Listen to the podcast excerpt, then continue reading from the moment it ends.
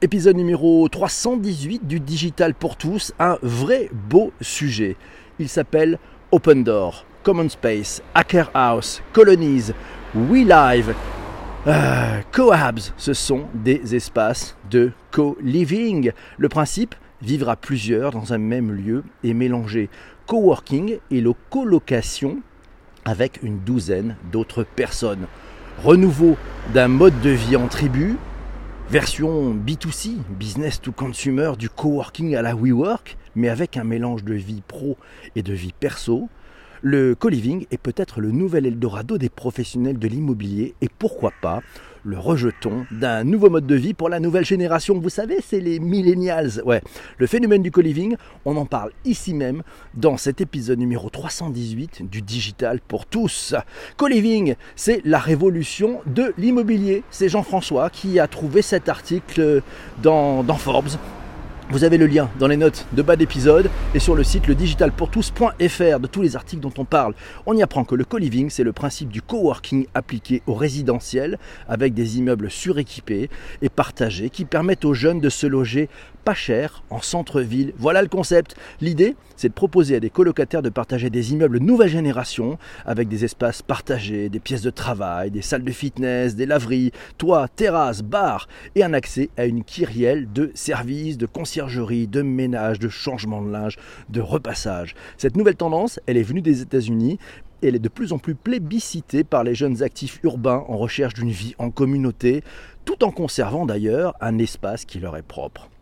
La tendance, elle se développe car le co-living propose un accès à des espaces communs et un haut niveau de service et de prestations, mais surtout une flexibilité forte recherchée par les jeunes. Les préavis sont courts, la durée de séjour aussi, la gestion de l'ensemble de l'offre de service est dédiée sur une application, ouais, ça c'est sur une application dédiée à l'immeuble.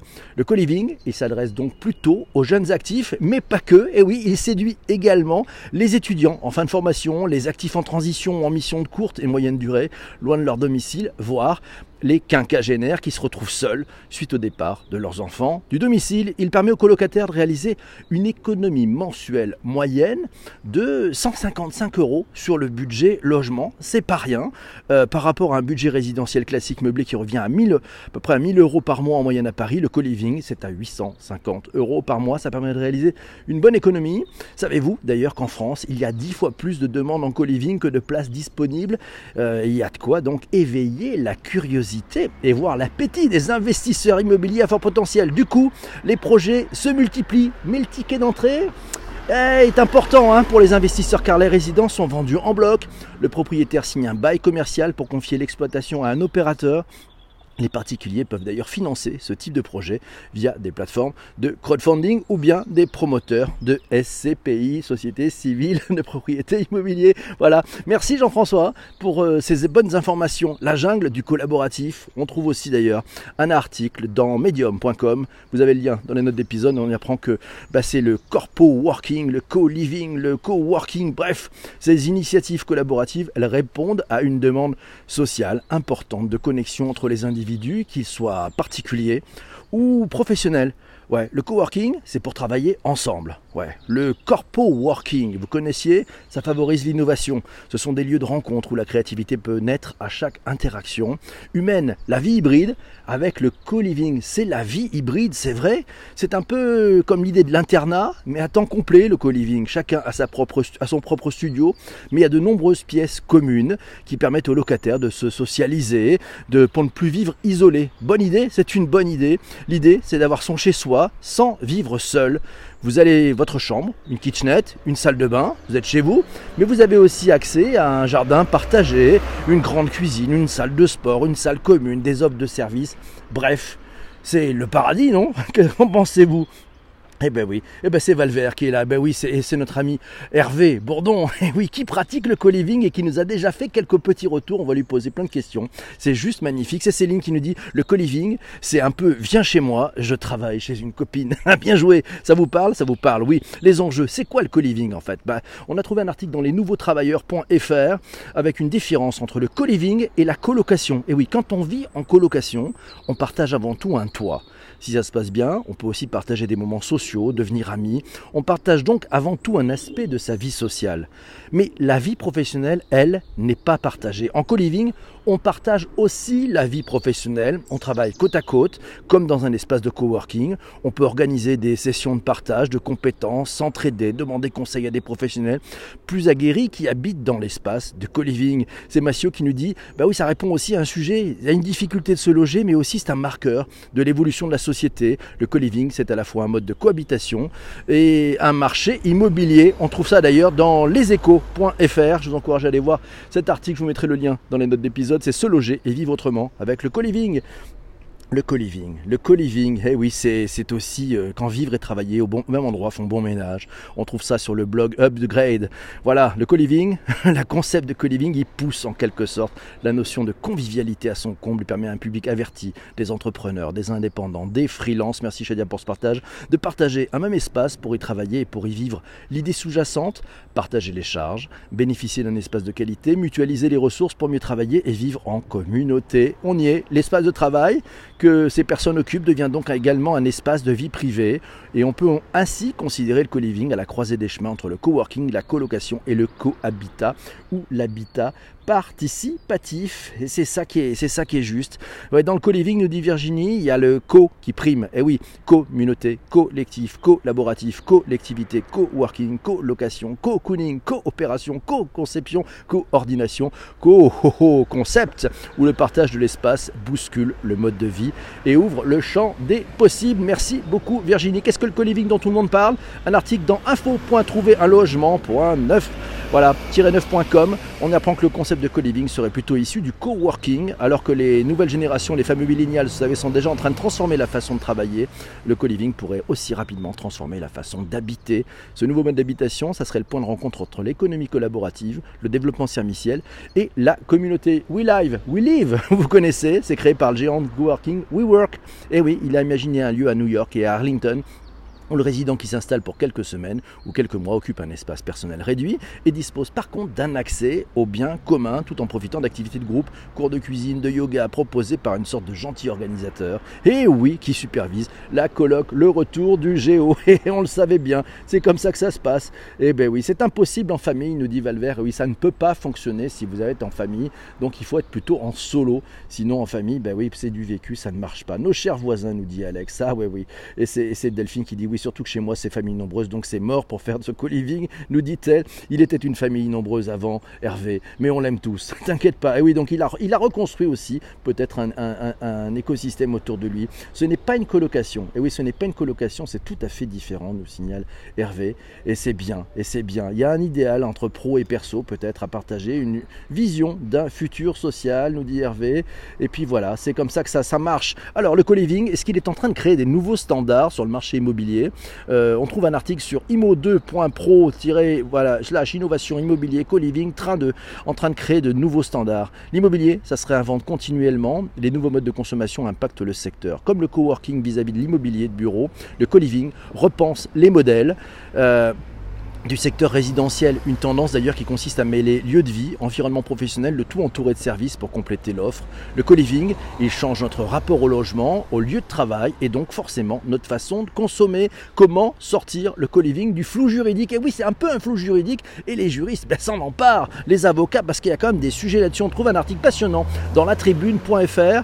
Vous aurez le lien vers l'article à lire dans les notes d'épisode et puis sur le site Le Digital pour tous. Le co-living, il n'en est pas encore soumis à une particulière en France. Ça devrait pourtant arriver peut-être puisque ça permettrait à des groupes immobiliers de se positionner sur ce créneau parce qu'aujourd'hui ils se positionnent sans respecter forcément les contraintes juridiques liées à tel ou tel format. Hein. C'est un produit hybride ce co-living. C'est un produit hybride entre l'hébergement, entre l'hôtellerie finalement et le résidentiel. Et ça correspond ni à l'une ni à l'autre alors qu'en fait il y a, une réglementation pour les catégories résidentielles et puis une réglementation pour tout ce qu'on appelle l'hébergement hôtelier à, à, suivre. Donc le co-living c'est un concept qui regroupe le coworking la colocation, vous l'avez compris On trouve ça dans cowork.io. Euh, et ils nous disent que la cible du co-living, c'est communément la même que celle du coworking, puisque l'on va y retrouver des entrepreneurs, des indépendants, des freelances, des jeunes actifs. Comme dans les espaces de co-living, on peut y travailler, on peut y vivre, et puis il y a une difficulté qui peut subvenir, c'est celle de trouver peut-être le bon équilibre entre vie privée et vie professionnelle.